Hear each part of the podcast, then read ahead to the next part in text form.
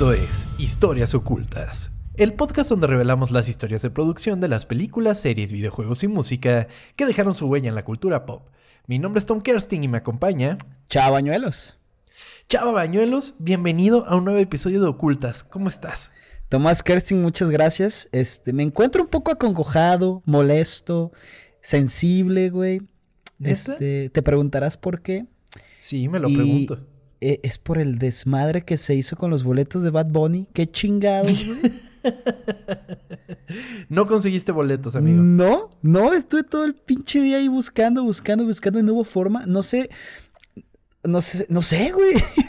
No sé si había pasado antes. Yo no lo había visto. No sé si por lo de la fila virtual ya es todo diferente, güey. Pero a mí nunca me había tocado una cosa tan loca, güey. y luego además abrieron otra fecha a, medio, a media venta y... Ay, no. Puro desmadre, pero bueno, esperemos consigamos en un futuro, ¿no? sí, sí, sí. Seguramente vamos a encontrar maneras de ir a ver al conejito Pero tú cómo estás, güey. Exacto, espero. Yo estoy muy bien, amigo. Estoy contento. Eh, el episodio pasado, mucha gente se enojó con nosotros. Bueno, no se enojaron, más bien fue como de apunte de que los transformables sí existían. Y nosotros acá jodiendo con los es verdad. o sea, no fuimos este los primeros en pensarlo, güey. No, somos originales. No, pero gracias a todos los que nos mandaron su, su, su apunte, porque sí fueron varias personas. Y, y, pues nada, de eso se trata este programa, porque es un programa comunitario. Aquí aprendemos todos, ¿no? Todos aprendemos, es correcto, amigo. Pero sí, muchísimas gracias. Y pues bueno, amigo, hoy traigo una historia que creo que a muchos le va a gustar. Ok, te escuchamos. Crecer no es nada fácil. Sin embargo, para algunos la vida tiene un nivel de dificultad más alto que para otros. Se dice que para ser un gran artista se debe sufrir y que a partir de esto crecerá el arte a lugares que jamás se había pensado. Hoy conoceremos la vida de un hombre que no solo rompió un estereotipo, sino que también acompañó con su música a millones de personas para los que crecer tampoco fue tarea fácil. Esta es la historia oculta de Eminem.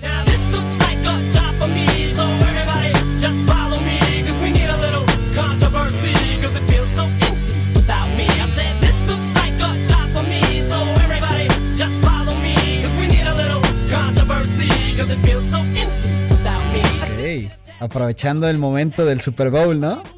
Es correcto, amigo. Se va a presentar este domingo en el Super Bowl, en el Halftime Show, con Mary J. Blige, con Snoop Dogg, con Dr. Dre y, por supuesto, con Kendrick Lamar, amigo. Lo cual va a estar muy chingón. Altas expectativas de ese medio tiempo. Va a estar chingón, ¿eh? Y, y está interesante que por fin agarraron como música que no es tan actual porque últimamente estaban llevando como la gente que estaba como pegando o medio pegando en, pues, en, el momento. Y ahorita, de ellos, pues, ¿quién será? Más nuevos Kendrick Lamar. Kendrick Lamar y sacó su último disco hace cinco años, güey. No manches. O sea, sí. Pero es que, es que sí, hubo una época, eh, bueno, hasta hace poco. Por ejemplo, me acuerdo del último que dije, ok, esto es demasiado clásico, fue Teju de escucharlos en el Super Bowl.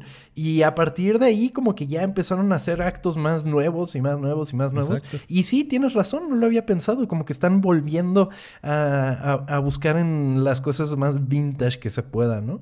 Va a estar interesante, a ver qué tal sale.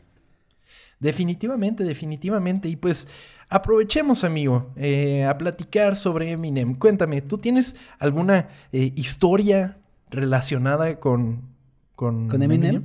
Pues me gusta, pero no te voy a decir que soy el más fan. O sea, conozco sus canciones, pues las Lose Yourself y Sleepy Shady, pues las que estas clásicas de hace un chingo de tiempo. La película la vi. Eh, me imagino que es como un. ¿Cómo se le dice? Que está basada en su vida, creo, no sé la verdad. Si es así, pues creo que ya tengo ciertas ideas de lo que vamos a platicar. Pero sí, es un artista que me gusta mucho. Lo últimamente, lo último que sacó, no escuché nada, güey. Creo que ¿Cómo no? La de Venom. Ah, Venom. Sí, es cierto. porque, porque, por supuesto, una película como Venom tenía que tener música de Eminem, amigo. sí. Así es. Tiene una que se llama Godzilla, ¿no? También, según yo. Sí, también, también es de su último. Puras cosas que a ti te gustan, güey. Sí, sí, sí, totalmente. Pero sí, ya le perdí muchísimo la pista y solo conozco lo, lo clásico ese, güey. ¿Tú qué tal? Yo, la verdad es que, eh, como tú, nada más los hits. O sea, de ponerme a escuchar un álbum completo y cosas así, no tanto. Quizás ahora que lo estuve investigando un poco, sí me puse a escuchar sus álbums, pero creciendo fue más que nada como lo que pegaba, ¿no? Entonces, de que en todos lados escuchabas a Eminem y la verdad fue muy popular y tenía, o sea, y a través de, pues, la de mi adolescencia, de nuestra adolescencia, como que en diversas ocasiones pegó con cosas distintas, ¿no? Porque después, inclusive cuando ya había pasado algo de tiempo, después de que eh, tuvo como su mayor auge, regresaba con eh, Love the Way You Lie, por ejemplo, con Rihanna. Con Rihanna, güey, es un rolón, me encantaba. Totalmente. Es verdad. Totalmente. Entonces, como que en diversas etapas lo he ido escuchando como, como lo que va pegando, ¿no? Entonces, pues bueno, amigo, ¿te parece si comienzo con la historia? Me parece, amigo. Eminem, o por su nombre real, amigo, Marshall Bruce Mathers III, o sea, el tercero. ok. Nació un 17 de octubre de 1972 en St. Joseph, Missouri, hijo de Marshall Bruce Mathers Jr. y Debbie Ray. Sus padres se casaron cuando Debbie tenía 15 años y su padre 22. ¿Qué? A ver, dos cosas aquí. 17 de octubre Sí, compartimos cumpleaños Eminem y yo. wow. Y 15 y 20, 22 años. 22 años, es correcto. Bueno, en esas épocas creo que era normal, ¿no? Eh. No, no. es que luego o sea, era normalizado, bueno, pero 72. Sí. es que sí, luego de que pasa que los abuelos, de que la abuela tenía 16 y el abuelo 27, güey, y está de la verga, güey, pero era como algo que pasaba, que qué bueno que ya no, pero sí, wow. Qué feo. Pues sí, o sea, y, es una de las cosas que con, los años han ido cambiando, como tú lo mencionas, afortunadamente. Es que, güey, ¿qué hace una niña de 15 años casada? No mames. Pues eh, es lo que vamos a ver. Eh, ah, sus padres estaban en una banda llamada Daddy Warbucks, tocando en hoteles a lo largo de la frontera entre Dakota y Montana. Pero su relación se complicó. La pareja se separó. El padre de Marshall dejó a su familia y se mudó a California, y Debbie y su hijo vivieron con distintos miembros de la familia durante algunos años antes de establecerse en el lado oeste de Detroit. Es que sí, güey, no, no tienes edad para estar preparado para esa vida, ¿no? Por supuesto, eh, te falta mucha, mucha maduración. Exactamente. Sí, sí, sí. Y pues bueno, o sea, y además criar sola a su hijo, pues peor tantito, ¿no? Y bueno, aquí es, aquí es cuando cabe apuntar, pues sí, Eminem no nació en Detroit, pero, eh, pero pues es como de las cosas más representativas de la ciudad. Y el otro día vi un meme muy bueno que decía eh, que Matthew Stafford vaya a estar en el Super Bowl y Eminem esté en el medio tiempo, es lo más cercano que los Leones de Detroit van a estar de un Super Bowl. Ay, güey. bueno, no sé como aficionado de los Jets qué tanto te puedes burlar, pero nada, no es cierto. Demonios, no puedo decir nada en este programa. no, sí, pues. Pasaron los años y cuando era adolescente, Marshall le envió a su padre algunas cartas, todas las cuales, según su madre, regresaron a su domicilio con un devolver al remitente escrito en el sobre. O sea, hasta cierto punto trató de buscarlo. Sí. Pero la verdad es que la mamá de, de Eminem, pues sí tenía severos pedos y es lo que vamos a estar viendo por ahora. Para cuando Marshall cumplió nueve años, el destino le tenía un regalo que lo marcó para siempre. Un bully llamado DeAngelo Bailey le partió el labio y lo dejó sin aliento. Y a partir de ahí, las golpizas se empeoraron cada vez más. No mames, qué culero, güey. No sean bullies, no se pasen de verga. Sí, no, no, no. Ya no está chido ser bully. Un par de meses después, Bailey hizo rodar una bola de nieve que contenía un objeto pesado dentro de ella y la arrojó en dirección a Marshall, rompiéndole la nariz y posteriormente procedió a aplicarle una golpiza. Güey, no ve maestros, qué pedo. no, es Detroit. Ah. Detroit Rock City. Sin embargo, las bromas y violencia no pararían ahí. El peor incidente se produjo cuando Eminem estaba en su punto más vulnerable. Estaba de espaldas mientras orinaba. Bailey entró y golpeó a Marshall hasta casi matarlo, dejando con graves heridas en la cabeza, la cara, la espalda, las piernas, una conmoción cerebral y pérdida temporal de la visión en un ojo. ¿Qué pedo? ¿Esto en la escuela?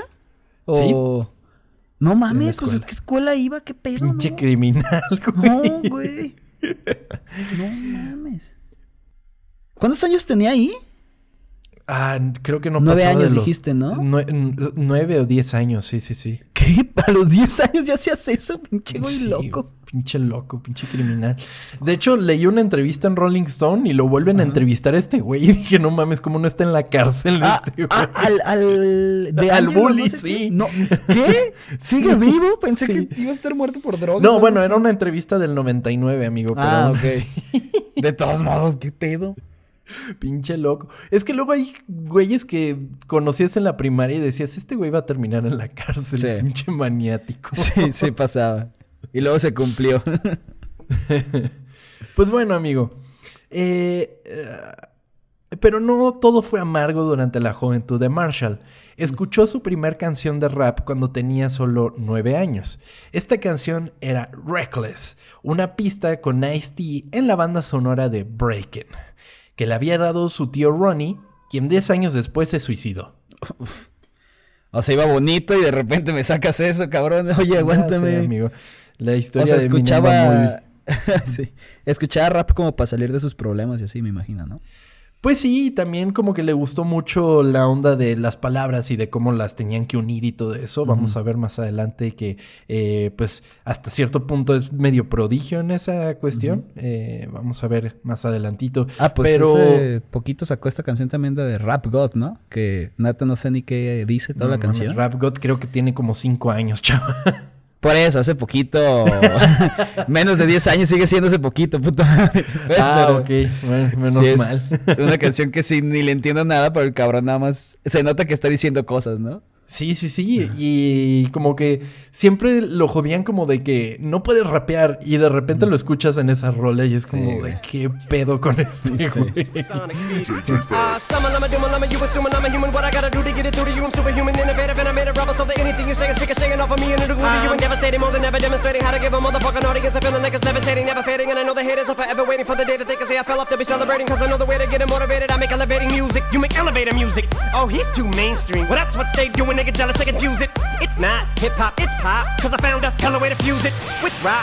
Marshall, su mamá y su medio hermano vivían en un barrio de clase trabajadora, en su mayoría de raza negra, cerca de Eight Mile Road.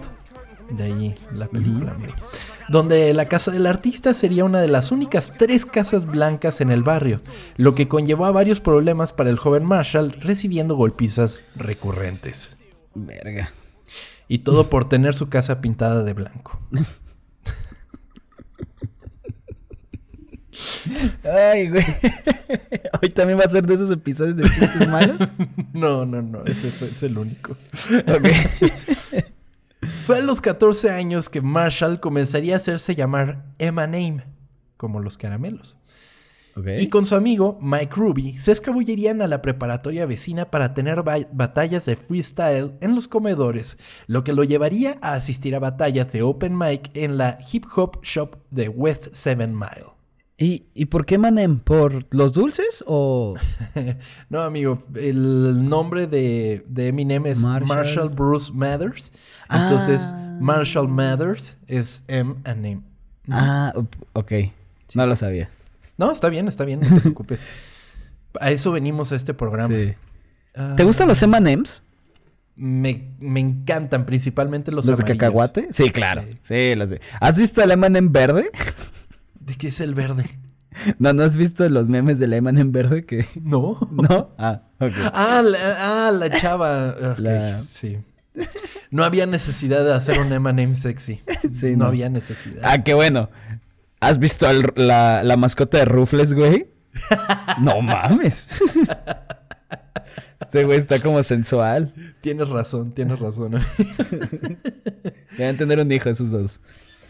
Pues eh, una vez que ya se hizo llamar Eminem, pues sería también en esos años que Eminem conocería a Kim Scott, Scott y su hermana gemela Dawn se habían escapado de casa. Se mudaron con Eminem y su madre cuando él tenía 15 años y comenzó una relación intermitente con ella a partir de 1989. Ok. ¿Ok? Eminem estaba interesado en las clases de inglés y parecía tener un talento nato para ello.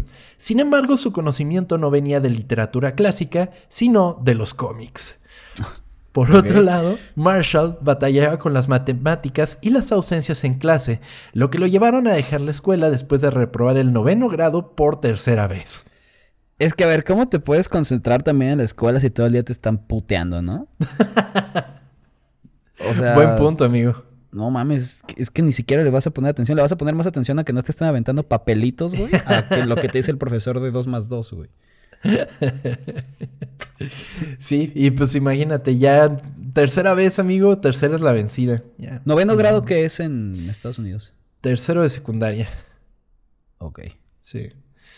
Posterior a dejar su educación, su madre le dijo que consiguiera un trabajo para ayudarla a pagar deudas y no tener que echarlo de casa. Sin embargo, aunque Eminem consiguiera trabajos, su madre lo echaba de la casa con recurrencia. ok, entonces ¿para qué le decía, no?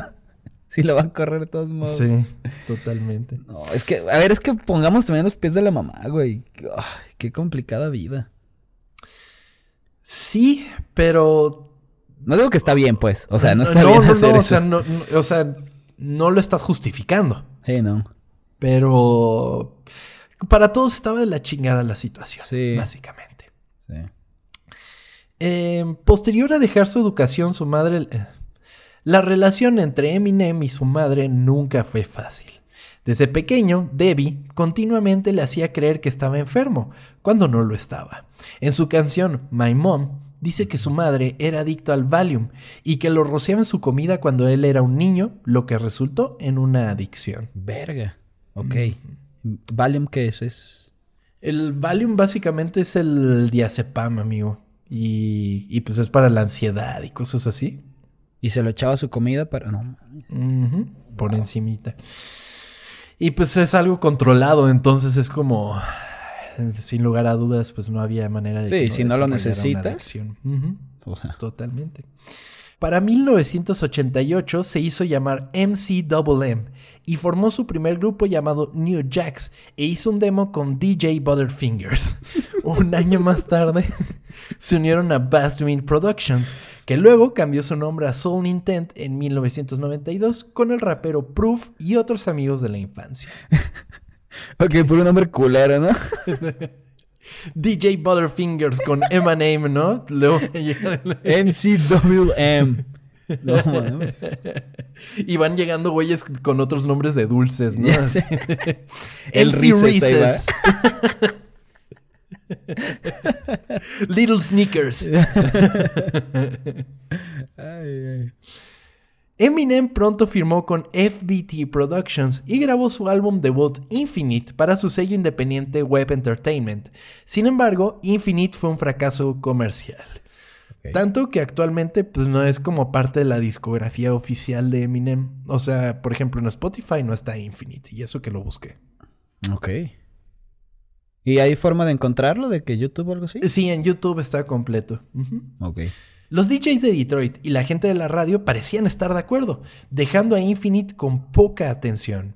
Infinite presentaba rimas que carecían del tono cómico y enojado que caracteriza posteriormente a Eminem, siendo uno de los mayores detonantes los comentarios que recibía criticando que era un hombre blanco rapeando y que lo dejara para dedicarse al rock and roll.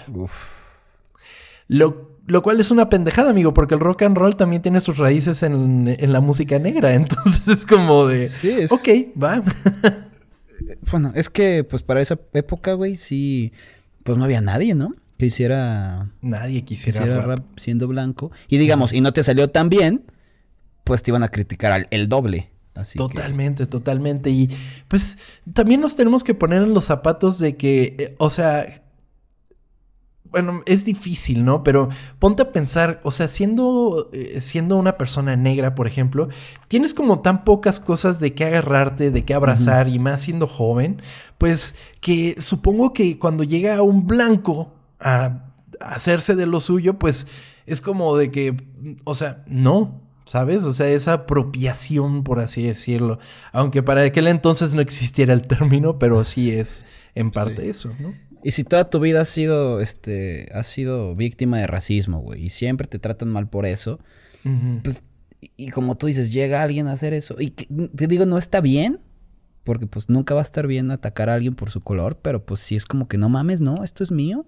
Claro. No puedes llegar tú a hacerlo. Es que lo que me pongo a pensar es, o sea, existen tantas maneras de expresarse que, por ejemplo, el, rap es, es, una manera de expresarse, ¿no? Que sí, fue originada por, por los negros, eh, sin embargo, hay miles de personas que pudieran tomar el mismo género y poder decir todo el, o sea, un chingo de cosas por el por el mismo medio. Sí, claro. ¿Sabes? Por lo mismo ya ha llegado, o sea, con, el tiempo fue evolucionando y ya estamos en un punto en el que inclusive los remixes de las canciones, o sea, de canciones de pop, ya tienen que tener como su parte de rap, ¿me entiendes? Sí, claro. Y, es lo que las levanta. Y lo importante de todo esto es que necesitas también un personaje que rompa eso, ¿no? De que ah, siempre ha sido para negros y llega alguien para decir, ¿sabes qué? Se puede hacer de otras ciertas formas. Y pues Eminem lo hizo. Sí, claro, y sin necesidad de hacerse del género. Es como de. Eminem es un caso aparte. ¿Sabes? Que sí abrió la puerta para que, para que se tomaran más en serio los raperos blancos. Pero, pero no siento yo que hubiera hecho una apropiación. Cosa que siento que le dio miedo a, la comunidad rapera negra. O sea, es como de qué pedo con este güey, ¿sabes? Sí, claro. En. En ese momento, Eminem y Kim Scott vivían en un vecindario plagado de delitos y su casa fue asaltada varias veces. Eminem cocinaba y lavaba platos por un salario mínimo en el restaurante Gilbert's Lodge. Eh, inclusive eh, leí que hubo una vez que entró alguien a la casa y que vio que no había nada, se hizo un sándwich y se fue. Wow, les hubiera dejado uno, ¿no? De que, ah, Ahí hecho. Ahí está. y lo corto en triangulitos. Sí, claro. Para que esté más rico. Exacto. Los, emparedados en triángulos son más ricos, güey. Es totalmente cierto, amigo. Su antiguo jefe lo describió como un empleado modelo, ya que trabajaba 60 horas a la semana durante seis meses después del nacimiento de Hailey, su primer hija. Eh, fue despedido poco antes de Navidad y luego dijo, fue despedido poco antes de Navidad eh, lo cual era cinco días antes del cumpleaños de Hailey. Y solo para ese momento tenía 40 dólares para comprarle un regalo. Oye, pues qué jefe tan culero. Ah, mira, mi empleado modelo, déjate despido antes de Navidad. Oh, más. Pues es que estaba abusando de sustancias, estaba, mm. O sea, eso fue al principio, ¿no? Ya después con el tiempo lo fue dejando. O sea, seis meses después del nacimiento de la hija, pero pues ya para el cumpleaños de la hija, pues ya estaba como dejándolo, ¿sí me entiendes? sí, sí, sí, ya, ya, ya. Después del lanzamiento de Infinite, su abuso de sustancias culminaron en un intento de suicidio. En marzo de 1997 fue despedido de Gilbert's Lodge por última vez y vivía en la casa móvil de la madre con Kim y Haley. Ok. Este espiral descendente, llegar al fondo, culminó con la creación de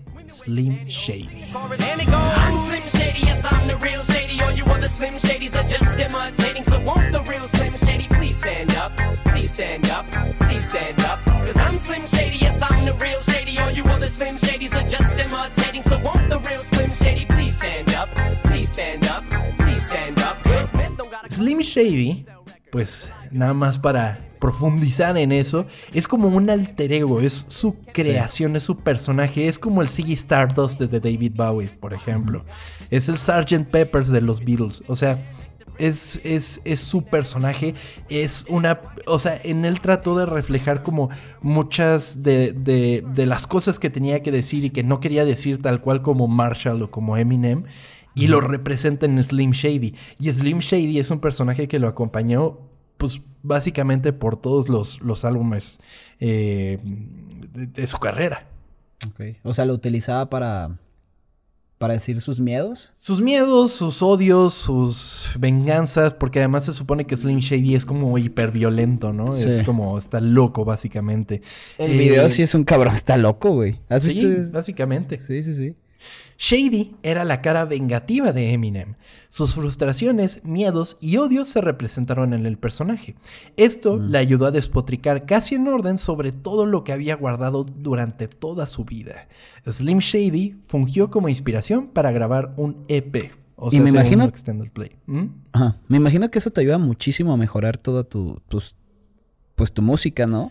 Por supuesto. Si, si vives guardando todo el rencor y todos tus medios y todas las cosas y no las escribes, y de repente te sueltas y empiezas a escribir todo lo que has vivido, porque pues este cabrón ha vivido un chingo, eh, había vivido un chingo en esa época. No mames, todas las cosas que pudo sacar para crear una cosa así de chingona, ¿no? Pues es que inclusive en el disco de Slim Shady, en el primero, eh, así Brain Damage es como la segunda o tercera canción, creo. Eh, la primera es My name is what? My name is. Esa es la primera. Y luego la, que le sigue es Brain Damage, que es literal la que le dedica al bully, güey. Entonces es como de. Sí, ahí saca todo. Sí. Muy cabrón. En, esa, en ese disco tiene una que. que, se llama como. Common Everybody, ¿no? Algo así. On, on Everything. No sé. ¿La has escuchado? Common Everybody. Ajá. Sí. O sea, pero en lugar, o sea, es ese jueguito de palabras, güey. Sí, claro. Sí, y sí, sí. canciones. Ay, no, me hiciste loco ese güey.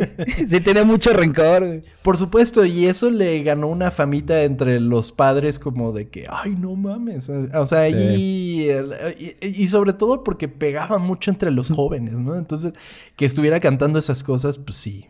Que brincaba, ¿no? Que guau, ¿no te suena muy parecido a lo que se vive ahorita también con reggaetón, güey? No sé. Es que siento que ya está mucho más aceptado, de alguna manera. Sí. Mm. Bueno, o sea, ya más de lo que estaba en ese entonces, me imagino. Pero siento que todavía tiene esas cositas como que se parecen de que, ay, no, esas letras feas, ay, no, esos bailes eróticos, ¿por qué verga? Siento que tienen cosas como sencillas. esos bailes eróticos, ¿por qué verga? Voy a tratar de decir esos bailes eróticos, ¿por qué? Demonios. demonios. Pues mira, amigo, después de que lo despidieran de su trabajo y que eventualmente lo desalojaran, Eminem fue a Los Ángeles para competir en los Juegos Olímpicos del Rap en 1997. That's a thing. Es como, es como lo que ahorita hay en Red Bull. Supongo. Ah, sí, que, que es freestyle, ¿no? Ajá. Suena más chingón los Juegos Olímpicos de rap, ¿eh? que Red Bull Batalla de Gallos. O sea, sí suena mejor de eso. Pues esa era una competencia anual de rap a nivel nacional. Y ganó el segundo lugar. Sin embargo, durante ese evento, un pasante de Interscope Records llamado Dean Geistlinger le pidió a Eminem una copia del EP Slim Shady. Interscope Records es una, una mm, record label, una discográfica de California, ¿sale? Ok. Y... Ajá los CPs ahí en ese momento, ¿cómo funcionaba? El güey lo grabó ahí como muy independiente. Eh, sí, sí, sí. Como pudo lo grabó y era como de que ya lo tenía hecho, ¿no? Entonces le dijeron, ¿tienes material? Pues sí, tengo esto. Ah, chingón, ¿no? Pues aquí es el momento cumbre y lo que cambiaría completamente la vida de Eminem. Porque así llegaría la cinta a los oídos de Dr. Dre. quien no podía creer lo que escuchaba. En toda su carrera se había sentido tan confiado de buscar a un artista como en el momento en el que escuchó a Slim Shady. Qué chingón, güey. Sí, totalmente. Y Dr. Dre, pues ya lo habíamos tocado en el hace dos episodios. Y, y, bueno, y ahora se presentan los dos en el Super Bowl. Es como de wow. Sí, te iba a decir eso, ¿no? Después de tanto tiempo que sigan juntos y hagan, todavía tengan colaboraciones, estaba, estaba chingón. Sí, muy, muy chingón. Sin embargo, los socios de Dr. Dre lo criticaron por contratar a un rapero blanco, a lo que Dre respondió, me importa un carajo si eres morado, si puedes hacerlo, voy a trabajar contigo. Como debe de ser, güey. Sí, Como debe de ser, no mames, que te valga totalmente. más. Para todo, si puedes hacer el trabajo, vale madres, qué pinche color seas. Exacto. En colaboración con Dr. Dre, Eminem lanzó The Slim Shady en febrero de 1999 y se convirtió en un mega éxito certificado cuádruple platino. Imagínate, güey.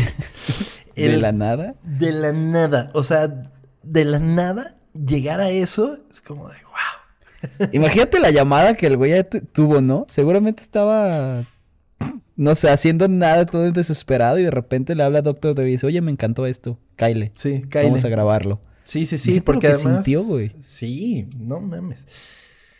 Su éxito continuó con The Marshall Mathers, lanzado en el verano del 2000, el cual vendió 1.76 millones de copias en su primera semana de lanzamiento en los Estados Unidos, rompiendo el récord para un solista y ganó con éxito tres premios Grammy y se convirtió en el primer álbum de rap de la historia en ser nominado a Álbum del Año.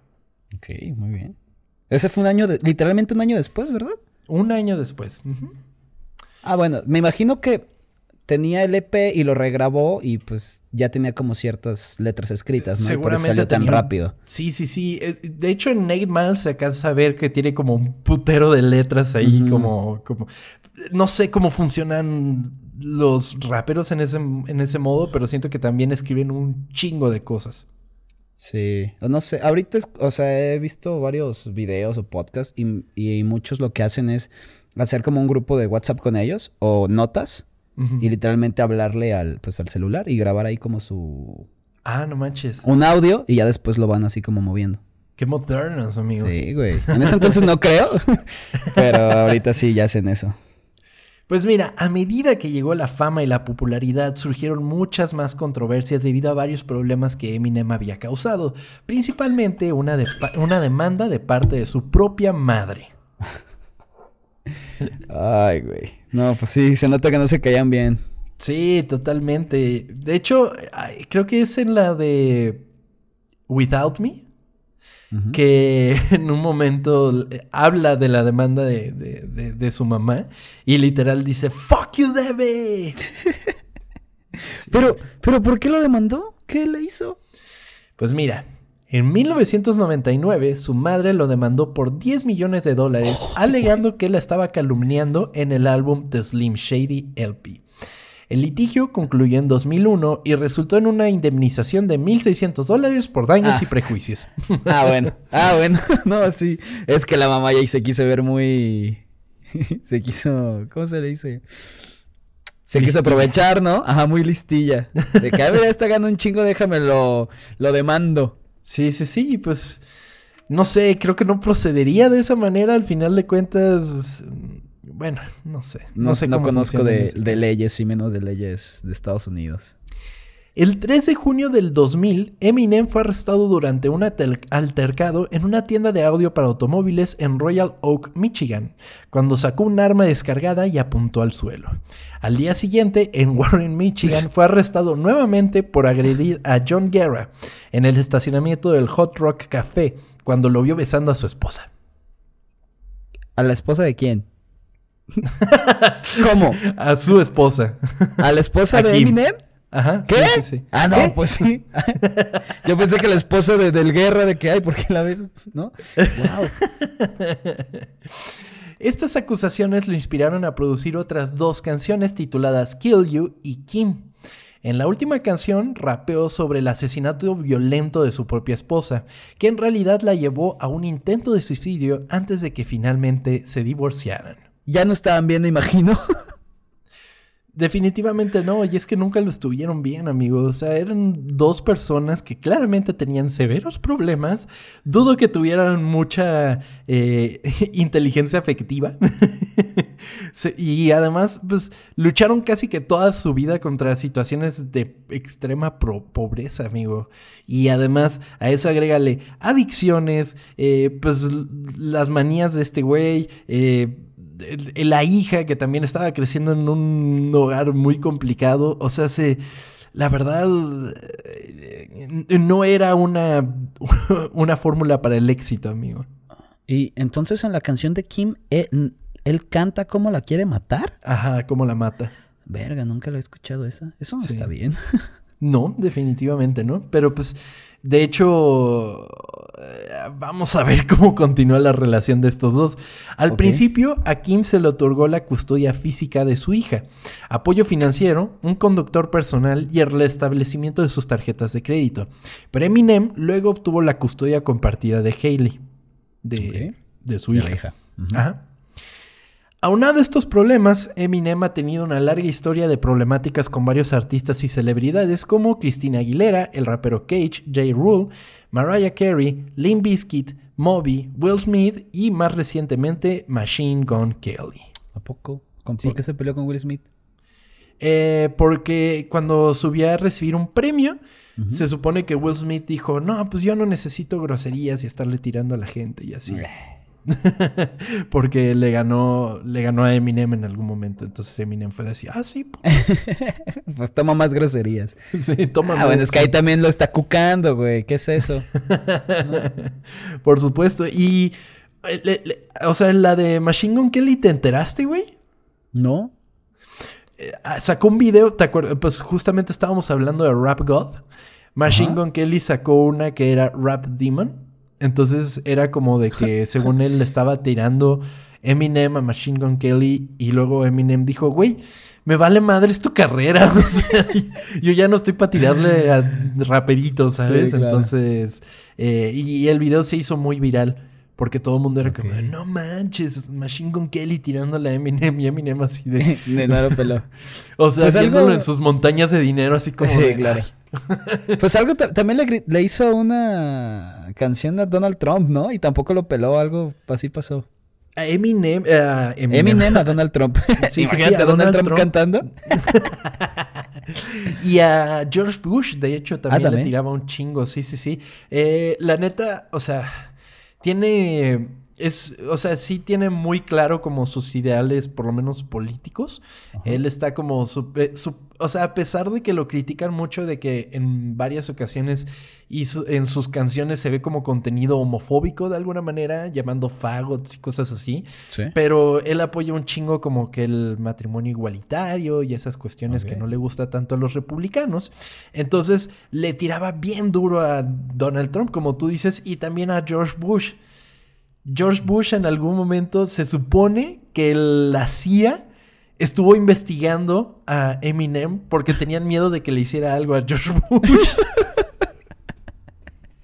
Güey, es que tal vez vieron su historia y dijeron, este güey tiene mucho odio dentro. Sí le va a hacer algo, ¿no? Exactamente, y pues nada más era como tirarle. Como todo mundo le tiraba a George Bush en su momento, güey. O sea, pasaba. Sí, claro.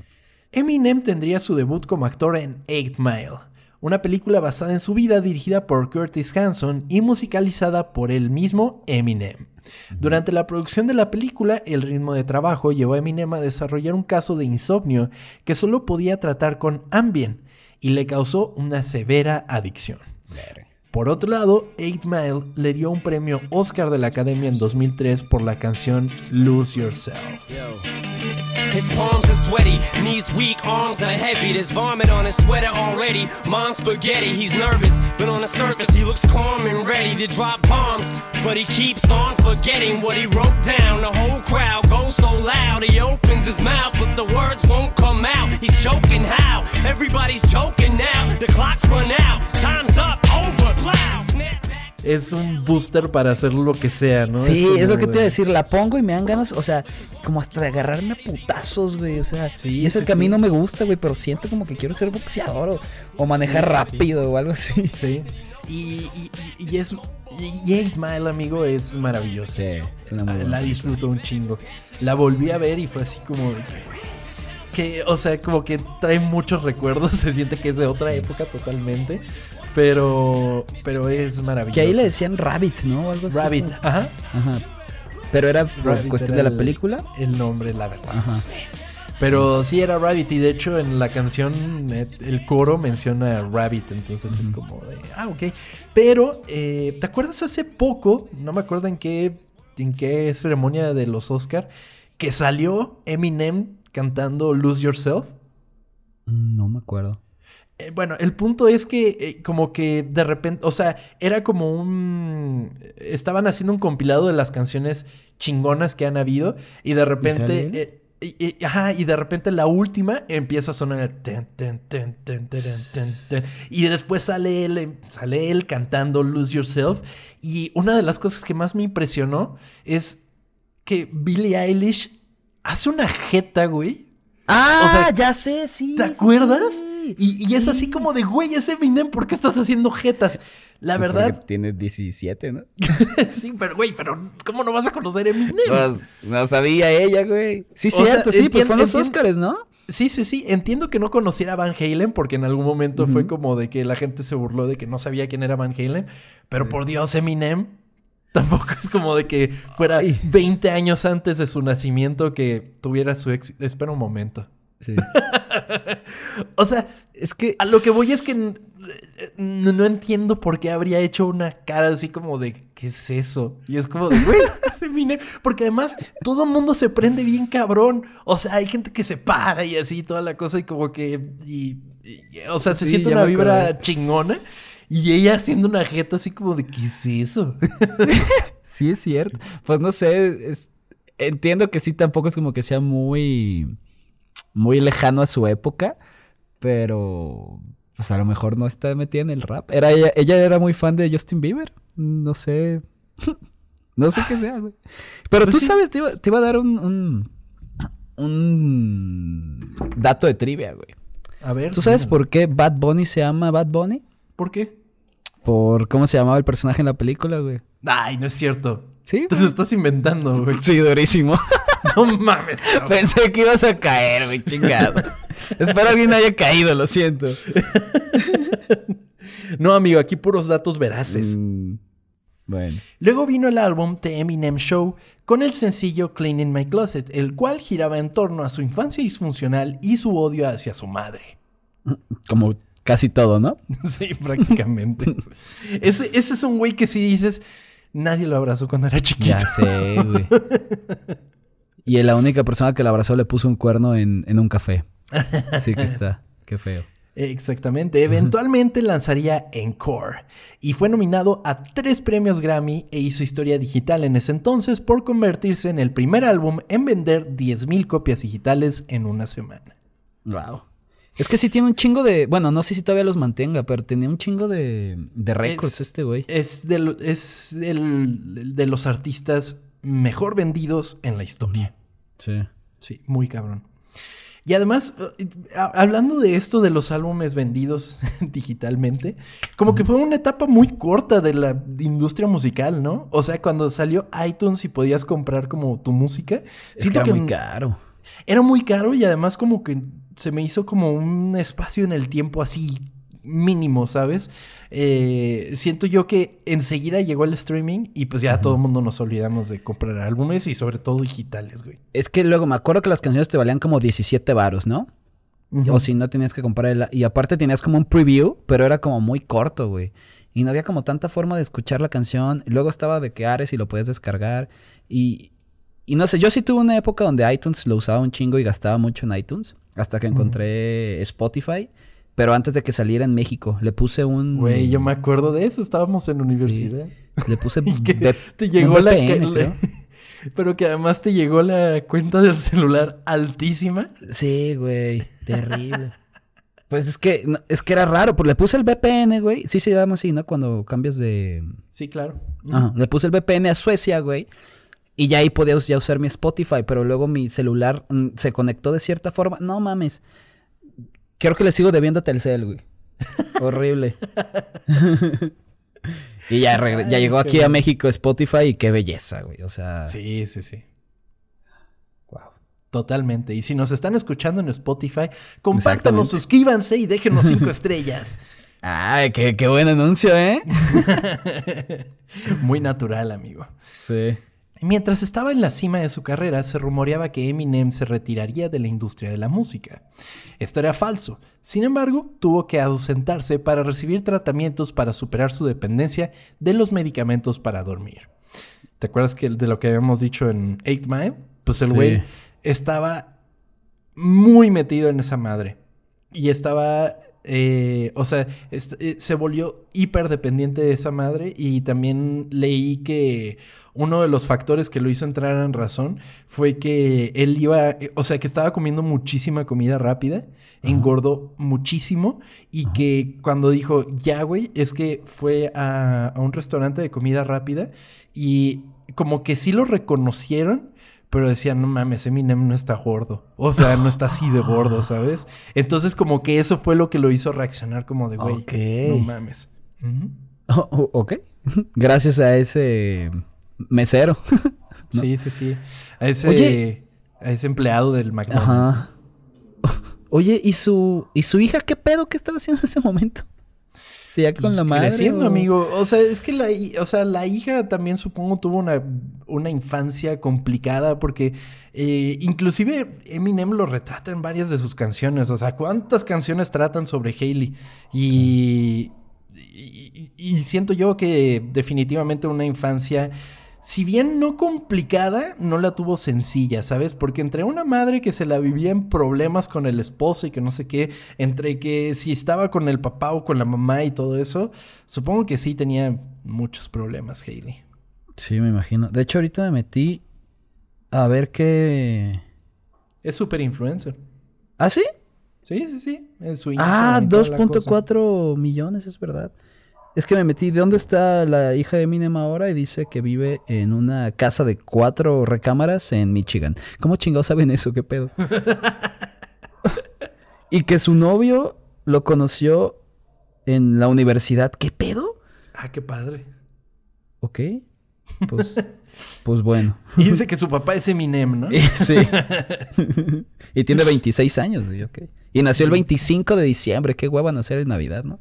No lo tomen personal, ocultos. Ah, o sea, si alguno de ustedes nació en Navidad, eh, quiero que me diga qué es lo bueno de eso y si le dan dos regalos. Ah, yo conocí, tengo un amigo que no nació el 25, pero nació el 26, si no me equivoco. Y dice que siempre le tocaba un regalo, güey. es que es lo feo, güey. Pues tu chica también. Sí, mi novia nació el 26, pero ella siempre reclama que quiere dos regalos. Le digo, no, es uno, te toca uno. o sea.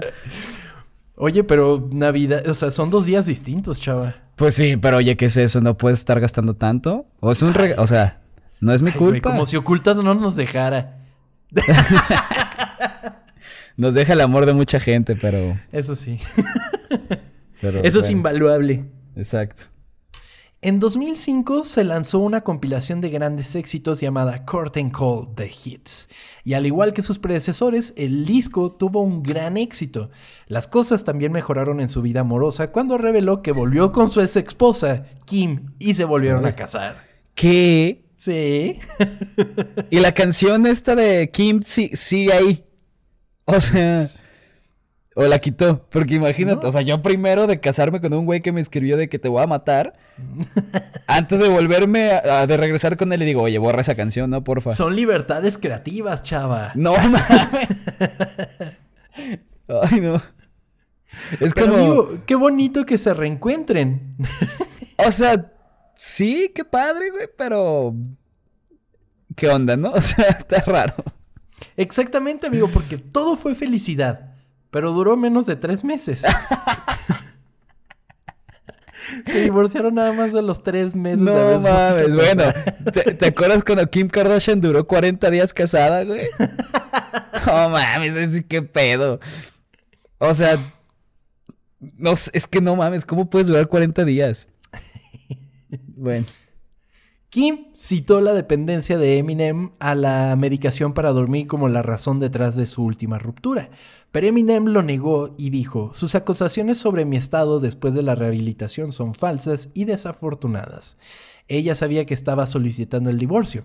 Ambos intentamos darle otra oportunidad a nuestro matrimonio y rápidamente nos dimos cuenta de que una boda no solucionaría los demás problemas. ¿A, poco? O sea, uy. Un día que vas a estar bien feliz casado, o sea, eso no va a borrar todo lo que se, odiaban. Pero es que cuántas parejas es el mismo caso. O sea, sé que tienen chingos de problemas y piensan que casarse o tener una criatura o lo que sea va a arreglar los pedos y creo que es el peor error que pueden hacer, güey. Ya meter a otra persona ahí, o sea, de que si tu idea. O sea, el problema yo creo que es una cosa que se llama apego, güey. De que te da miedo estar sin esa persona, güey. O te da miedo ver a esa persona con alguien más y por eso quieres estar con ella. Pero ahí ya es pedo ustedes dos y pues ustedes arréglenlo. Pero tener un hijo para arreglar algo, no mames. Ahí estás chingando a alguien más. Sí, totalmente. Y pues echando a la mierda otra vida, porque. Exacto. va a ser una vida llena de problemáticas. Y pues nada, entonces se divorcian otra vez. Así, Eminem se tomó un descanso de los reflectores por lo menos hasta 2009 cuando lanzó su álbum Relapse.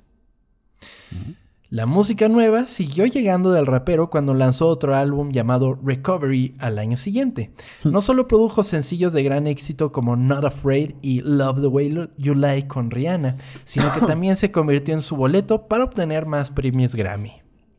Posterior a Recovery, Eminem lanzaría The Marshall Mathers LP2 en 2013 y tomaría un descanso de un par de años para regresar en 2007 con Revival y continuar con una nueva etapa en la que se ha visto sumamente prolífico lanzando Kamikaze en 2018 y Music to be Murdered by en 2020.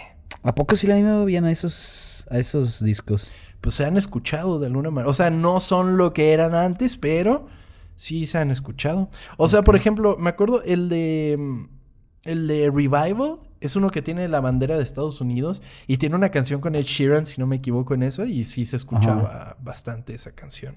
Ok, sí, bueno, sí, yo la neta no escuché ya nada de eso. O sea, me estoy poniendo a ver cuáles hay y pues sí, la que dijiste, la de Venom. Y... Verga. Ni ninguna. no he escuchado casi nada de eso. Una disculpa a todos los fans de Eminem. Pero sin embargo, ha seguido sacando cosas y pues, güey, ya tiene todo el dinero que se puede imaginar ese cabrón. Ya no necesita hacer pinches nada, la neta. O sea. Eh, Lo hace Podría inclusive tomarse otro hiatus y regresar en cinco años y va a seguir siendo, o sea, va a sonar de todas maneras, ¿sabes? Me imagino que ahí ya en este punto donde tienes todo el dinero del mundo que nunca te vas a poder gastar, lo haces ya nada más por el amor a la música, ¿no? por supuesto buscar otra cosa. Bueno, que hasta, yo, creo que un músico desde el inicio lo hace por amor a música. Como todo. Y ya, y ya después, cuando ves que funciona mucho, dices, ah, me voy a poner a vender, ¿no? Exactamente. Sí, sí, sí, justo así. Justo así, amigo. Pues hoy en día Eminem es uno de los raperos más reconocidos y populares de la historia. Su éxito es apenas opacado por las barreras que logró romper y se convirtió en el más claro ejemplo de que los héroes, o en su caso los antihéroes, pueden provenir de cualquier lugar, con cualquier historia y principalmente de cualquier color. Esta fue la historia oculta de Eminem. You can try and read my lyrics off of this paper before I lay them. But you won't take the sting out these words before I say them. Cause ain't no way I'm gonna let you stop me from causing man. When I say I'm gonna do something, I do it. I don't give a damn what you think. This for me. So the world feed it beans. It's gassed up. Everything's stopping me. I'ma be what I set out to be. Without a doubt, undoubtedly. And all those who look down on me, I'm tearing down your balcony. No fans of bus, don't try to. Muy bien, güey. Interesante, ¿eh? Sí, digo, la, vi la película, pero sí aprendí muchísimas cosas más. Aunque, ay, güey, no sé qué tan bien este, este güey por las letras que escribió y ese tipo de cosas. O sea, es que el neta lo de su esposa sí me sorprendió mucho. Sí. Y no, sé qué tan bien esté eso, güey, pero bueno. Pues... No sé. no sé, amigo. Cuéntenos ustedes qué opinan. Díganos si les gusta Eminem. Recuerden seguirnos en redes sociales, arroba ocultas, ocultas con W. Eh, ¿Qué? ¿Cómo es? ocultas con W, porque somos muy cool en este podcast. Eh, Twitter, Instagram y Facebook. También nos pueden seguir en nuestras redes personales, arroba tom-kersting y arroba chavanuelos. Y, Banuelos Chava. Son dos Banuelos Chava diferentes, pero busquen a Chava Bañuelos, no, no tiene pierde. Em, eh, ¿Qué más, amigo? ¿Qué más? Eh, suscríbanse, compartan el podcast y pues nos escuchamos la siguiente semana, amigo. Muy bien, amigo. Muchísimas gracias por platicarme una historia oculta más. Gracias a todos por escucharnos y nos vemos. Bye bye.